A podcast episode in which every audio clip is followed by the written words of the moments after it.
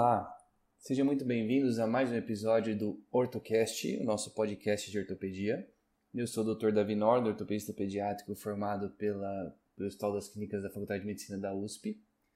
E hoje nós vamos conversar um pouquinho sobre uma doença não tão frequente assim, chamada doença de Charcot-Marie-Tooth. Eu acredito que vocês já devem ter escutado, quem é ortopedista com certeza já ouviu falar dessa doença. Quem está estudando para prova de residência, alguma coisa assim, provavelmente já viu, é, pelo menos já ouviu falar com uma causa de marcha com o pé caído, né? É isso que está descrito nos livros clássicos de semiologia, né? Mas a gente vai falar de uns aspectos um pouco mais interessantes dessa doença. Então, só para a gente ter uma ideia, a gente acha que ela é muito infrequente, mas ela acontece em uma a cada 2.500 pessoas, ou seja, se a gente pensar que o pé torto congênito ou a displasia do quadril acontece em geralmente 1 a 5 a cada mil, né? A gente vê que o Charcot-Marie-Tooth não é tão incomum assim. É, tem um estudo neozelandês recente, desse ano, né, 2019, que diz que a prevalência na vida seria de 15,7 para cada 100 mil. Quer dizer que na, na Nova Zelândia é um pouco menos frequente, né? Ou seja, tem um caráter genético importante, tem uma grande variabilidade conforme a miscigenação da população. Infelizmente, a gente não tem dados brasileiros.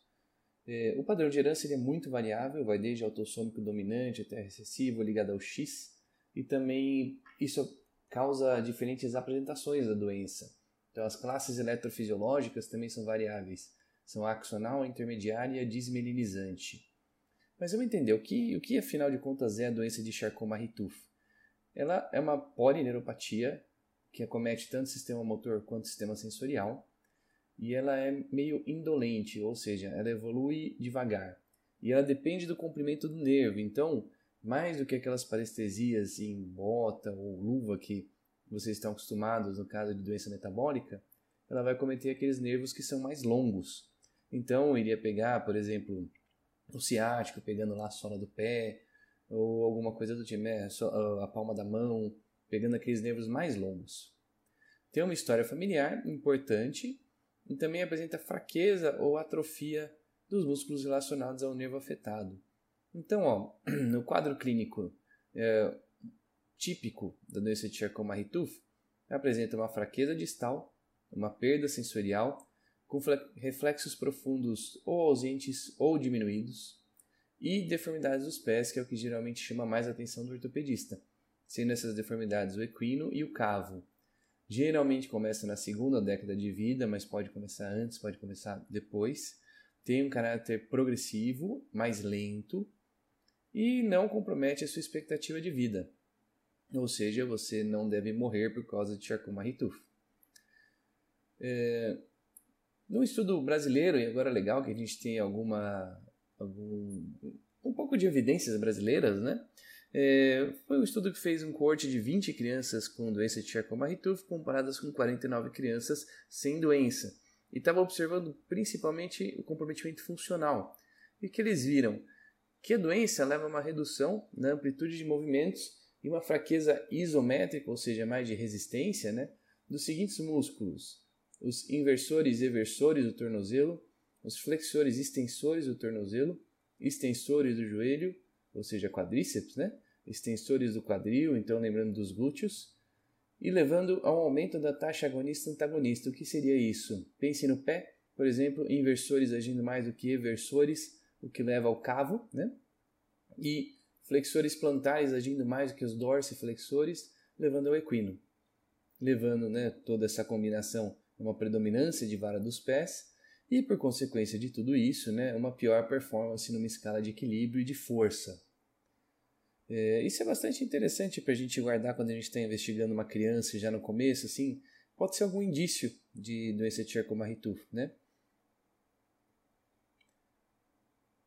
Ao mesmo tempo, tem um estudo australiano de caso controle com 50 crianças também com essa doença, e mostrou que elas eram menos, ati menos ativas do que aquelas crianças com desenvolvimento típico, com menor capacidade deambulatória e menor equilíbrio.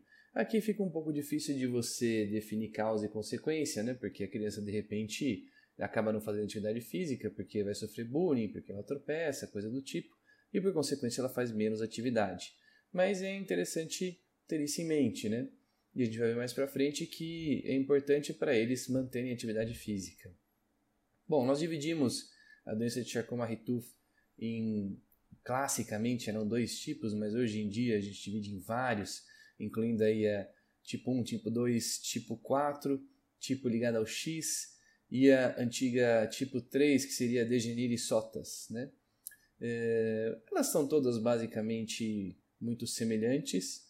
O que vai mudar é basicamente a intensidade da perda ou o, o aparecimento. Então, eu vou falar um pouquinho da mais comum, que é a 1A. Né? O fenótipo típico dela é uma fraqueza ou atrofia distal, uma perda sensorial, pecado, ou seja, o clássico Charcot-Marie-Tooth. Né? É, reflexos são ausentes ou diminuídos, como nós falamos. Em 75% dos pacientes aparece na primeira década, ou seja, do zero até os 9 anos. Descendo um pouco para é, a segunda forma mais comum, seria a ligada ao X. Então, é interessante lembrar que, uma, como ela é ligada ao X, um homem não vai passar para um outro homem né, na mesma família. Então, na verdade, quem passa é a mulher. Os homens são mais afetados do que as mulheres. Então, lembre do Duchenne também, que você pode ter Duchenne em mulher, mas ele é muito mais fraco, né? Então, basicamente, a mesma coisa com o Charcot-Marie-Tooth ligado ao X e tem um fenótipo leve a moderado nas mulheres. E os eventos são semelhantes à isquemia cerebral, alterações da matéria branca, que podem às vezes te enganar no diagnóstico, pensar um pouquinho em esclerose. É interessante também que essa ligada ao X se relaciona, se relaciona a uma perda eretiva específica da eminência tenar. Então, afetando aí basicamente o polegar. É, a Charcot-Marie-Tooth do tipo 2 ela é um fenótipo mais grave e de início mais precoce que a clássica. Então, uma forma como eu gosto de lembrar seria que a 1 seria invertido da diabetes, né? Então, a diabetes tipo 1 é mais precoce e a diabetes tipo 2 é mais tardia.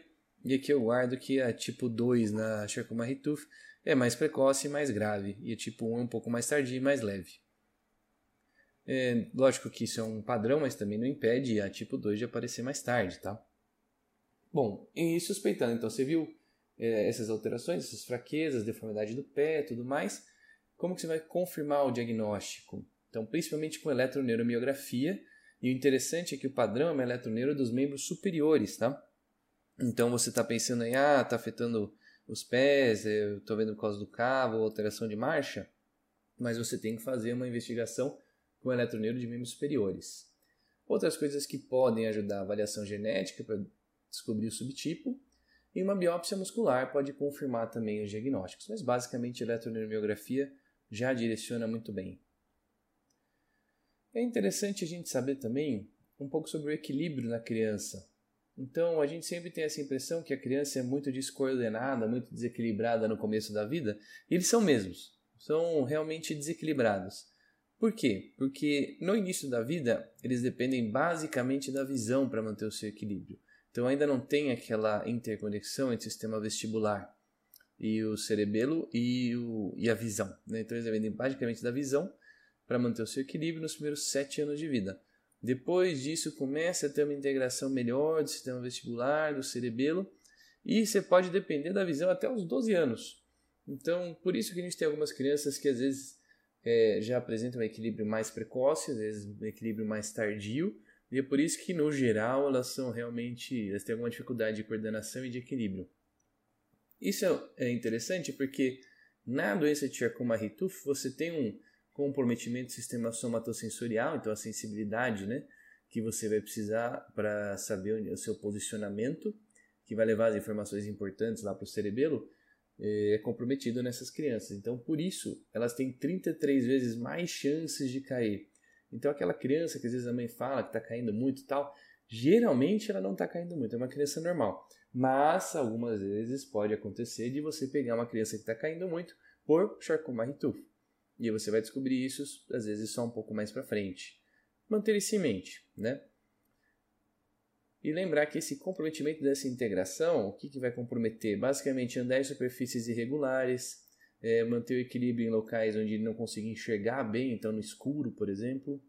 Necessidade de ficar olhando na visão, é, ficar focado na visão. E isso, na verdade, na vida adulta pode levar a um comprometimento até de multitarefas, por exemplo, enquanto estiver andando, conversar com alguém, ou fazer o que ninguém deveria fazer enquanto está andando, mexendo no celular. Bom, e o, o importante, né, do nosso ponto de vista ortopédico, como a gente vai tratar essa doença? Basicamente, não existe um tratamento não ortopédico, né? Assim, não, não precisaria de um segmento neuro, com um neurologista ou alguma, algum outro especialista, é basicamente com o ortopedista mesmo. E a gente vai tentar tratar cada uma das deformidades que aparecem, ou seja, você tem uma marcha com o pé caído, porque geralmente tem uma disfunção do tibial anterior, você pode usar uma órtese de Codivila. Você tem um equino, você pode fazer fisioterapia, alongamento e etc. É, fisioterapia e exercícios, né, falando de técnicas conservadoras, são muito importantes.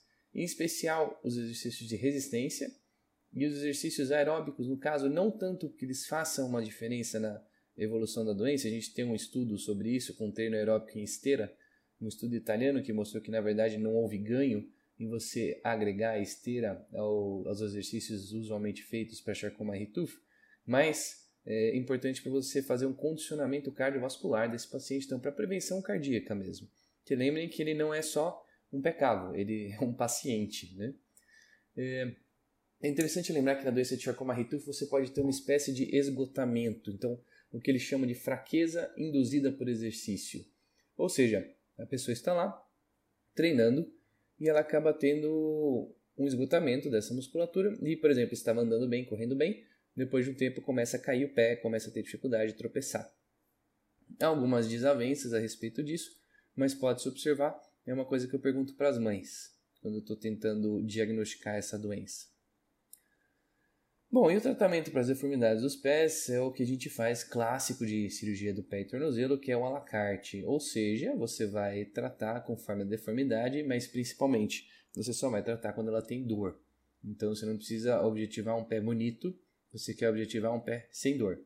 Então você vai fazer as osteotomias conforme as indicações, faz os, os testes de blocos de Coleman, vê onde está o seu componente para fazer o cavo então, se é só o primeiro raio, se é todo o antepé, se é antepé e retropé, vê se o retropé é flexível e aí você vai planejar. Basicamente, os, os procedimentos mais feitos são uma osteotomia metatarsal para corrigir o cavo, liberação da face plantar, às vezes transferência do fibular longo para fibular curto, osteotomia valgizante do calcâneo, alongamento tibial posterior e às vezes o alongamento do tendão de Aquiles. É, no geral, no, estudo que foi feito com 21 casos de crianças com, operados mais ou menos ao redor dos 12 anos de idade, eles viram que as quedas ou tropeços autorreferidos diminuíram entre 13% e 60%, uma amplitude muito grande. Mas, de qualquer forma, é, eles relataram uma melhora. Né? Não houve, porém, diferença na força, nem função ou qualidade de vida. Foi basicamente só uma melhora de um pouco da flexibilidade do tornozelo e dessas quedas. Né? É, é engraçado que diminuiu a queda, mas em si não melhorou a qualidade de vida, né? É, provando que não é tão importante assim para a qualidade de vida da pessoa essas quedas. Mas enfim, não, é, não é esse o objetivo da discussão. A ideia é, lembre que quando você vai tratar de pé, né? É, nossa ideia é transformar o pé, principalmente nas doenças neuromusculares, você quer transformar um pé que não tem uma, é, um gasto energético aumentado, que não atrapalhe a marcha, então é o seu pé plantígrado, direcionado, né, com um apoio de preferência nos três pontos e principalmente nos pacientes não neuromusculares se você vai tratar dor. Então você basicamente vai operar um, um pé cavo quando ele está com dor, geralmente uma metatarsalgia por sobrecarga. Bom pessoal, é isso que nós temos sobre a doença de Charcot-Marie-Tooth. Então só para lembrar, uma doença hereditária de nervos periféricos é a mais comum delas, 1 a cada 2.500 muita influência genética, muitos padrões de herança, apresentação clínica bem variável. Geralmente começa na segunda década de vida, mas pode começar antes. Lembrar do déficit sensório motor distal, fraqueza muscular, alteração dos reflexos e principalmente deformidade dos pés. Então aqui é, uma, é um gancho importante para dizer aquelas crianças que andam com marcha em equina, ou seja, andam na ponta dos pés, difícil tratamento, fica de olho se não está desenvolvendo um cavo porque esse pode ser um grande indicativo de doença de Charcot-Marie-Tooth. O diagnóstico é basicamente com eletroneuromiografia. Lembrem que ela compromete o equilíbrio por isso as crianças caem 33 vezes mais com essa doença. E o tratamento conservador é basicamente alongamento e fortalecimento. Órtese pode ajudar. E o tratamento cirúrgico é com cirurgias à la carte para corrigir as deformidades. Espero que tenham aproveitado. que seja mais um daquele, uma daquelas doenças para vocês colocarem lá no seu compêndio, para vocês guardarem na sua biblioteca interna aí, e para conseguir dar um diagnóstico e ser um médico mais preciso. Até, até a próxima, até o nosso próximo episódio. Aproveitem, estudem bastante, se tornem cada vez melhores. Esse é o objetivo desse OrtoCast. Um grande abraço e até mais.